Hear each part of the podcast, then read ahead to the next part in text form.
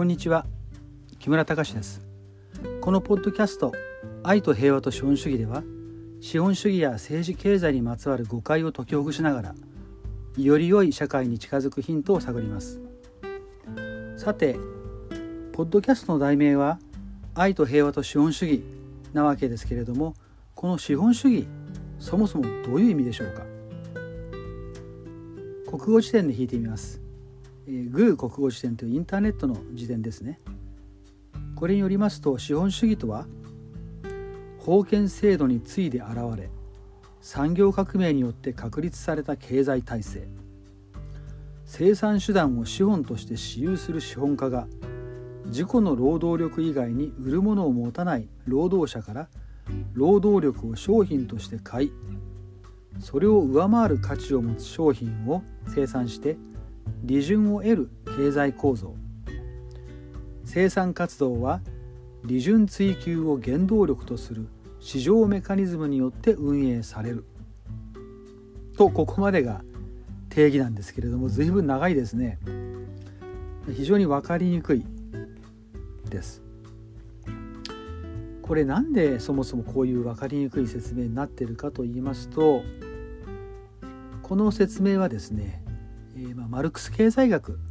の考えに基づいて、えー、書かれているものなんですね。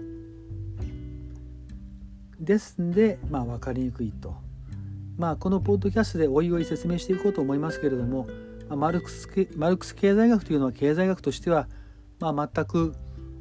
役に立たない、まあ、誤ったあものなんですね。ですんでそういう誤った経済学の考えに基づいて、資本主義というものを定義しようとするから非常に分かりにくい回りくどいものになってしまうわけです。えー、まあマルクス主義の経済学にとってはですね、まあ、とにかく資本主義というのは、まあえーまあ、あらゆる歴史上のですね制度の中でも最悪のもの人類に降りかかった最大の悪だというふうにま考えているわけです。なんで、まあ、今読んだこの定義もですねその中に、資本主義というのは悪なんだと悪いものなんだということがですね、えー、まあ、伝わってくるようなものになっています。え、どこから伝わってくるかと言いますと、えその生産手段を資本として私有する資本家があ自己の労働力以外に売るものを持たない労働者から労働力を商品として買いそれを上回る価値を持つ商品を生産して利潤を売る。と言ってますね。つまり労働者から労働力を商品として買うんだけれども資本家が。で資本家はそれを売る時にはですねその商品として売る時にはその労働力を上回る価値で売ると。だから利潤利益を得ることができるんだとこのマルクス経済学の定義では言ってるわけです。まあ、ここで、え、何が言いたいのかというと本当なら労働者が価値を生み出してるんだからその労働者にね価値を例えば賃金として与えなきゃいけないのにその分をですねその価値の上回る部分を資本家が自分で手に入れてしまっていると。利潤としてですね、それがけしからんということが言いたいわけです。その労働者が労働で生み出した価値を資本家がですね、自分の懐に入れてしまう。これを、まあ、マルマルクス経済学では搾取というわけですけども。まあそれはけしからんと。だから資本主義ではなくて社会主義の世界にしていこうと。社会主義の社会にしていこうと。いう話が出てくるわけですけども。この国語辞典のですね定義にさえこういうマルクス主義の考えがこう出てきているっていうのはですねなかなかその資本主義を純粋に理解したいと思う人にとってはまあちょっと迷惑な話ですね。実はこの日本の辞書はこういうふうに分かりにくいんですけれどもえー、アメリカとかイギリスのその英語の辞書はですね英語の辞書はですねあのこんなに分かりにくくありませんもっとすっきりしてます。例えばえー、ですね。そうですね。あの Cambridge English Dictionary。ケンブリッジのですねあの辞書が、まあ、インターネットでも使えますけれどもこれ capitalism。資本主義は capitalism って言いますけれどもこの定義が英語で書いてあります。まず英語で短いのでですねあの読みますと An economic, an economic and political system in which property, business and industry are controlled by private owners rather than by state with a purpose of making a profit 日本語に訳しますと財産ビジネス産業が国家ではなく私的所有者によって管理され利益を上げることを目的とした経済政治システムということですねこれはまあ分かりやすいです。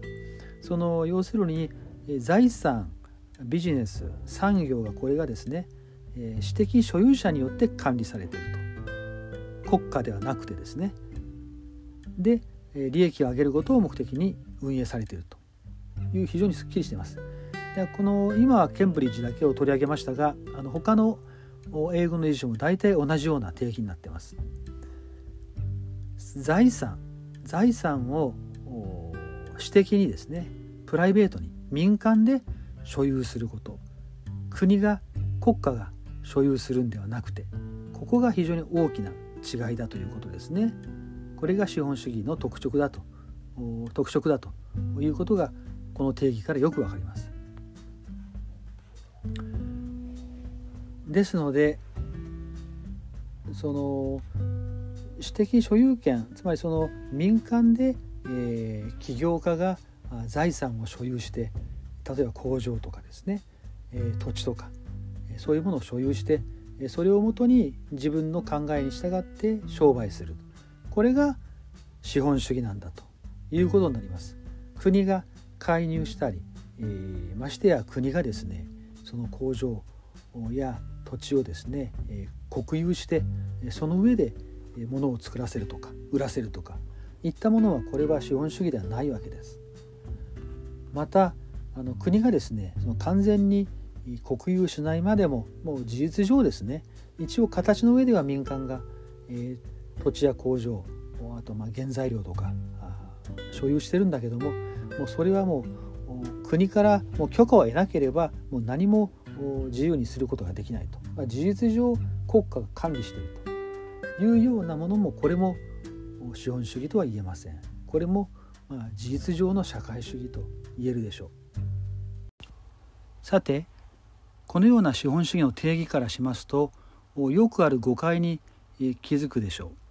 その誤解というのは資本主義というのは一部の大企業とかですね大金持ちが政府と結託して、え癒着してですね、なんか自分たちの有利になるようなことばかり、するさせるそういう経済の仕組みが資本主義だっていうふうに思っている人が結構多いと思うんですね。えでもそれは本来の資本主義ではないんです。資本主義というのは民間がですね国の介入なしに民間だけで民間の財産を使ってやっていくものなんですね。だからそこに国が介入するとか国が補助金を出すとか国が規制をしてその企業の都合がいいようにしてあげるとか政府から企業に天下って、いろんなその言うことをですね聞かせたり聞いてやったりこういうふうな関係というのはこれは純粋な資本主義ではないんです。国と企業がそういうですね、え、不公平な不公正な関係にあるということはですねつまり他の企業ライバル企業をですね、蹴落とすためにそういう力を使って、やるというのはこれはフェアな市場競争ではないし本来の資本主義ではないわけです。ところが世間では今言ったようなですね政府や権力と一部の特権的な大企業や大金持ちが結託したそういうものを資本主義だとだからけしからんということを言ってる人が多いんですね。これはでも私から言わせると資本主義じゃないものを資本主義だと呼んで攻撃しているものであってこれではですねえまともな議論はできないと思います。もしも資本主義を批判するんであれば資本主義ってのはそもそもどういうものなのかということをちゃんと理解した上で批判しないと資本主義じゃないものを批判してですねそれでも資本主義はけしからんダメだというそういう世論ばかりが強くなってしまって本当は資本主義をうまく使えば人間の社会はもっと良くなるかもしれないのにそれがその道が塞がれてしまうということになります。ですので、えー、資本主義について考える時にはその言葉の定義ですねこれをしっかりしてからあ議論を始めなきゃいけないとこれが全ての出発点だと思います。これからもですねその資本主義についての誤解をいろいろ話していきたいと思います。今日はここまでです。ありがとうございました。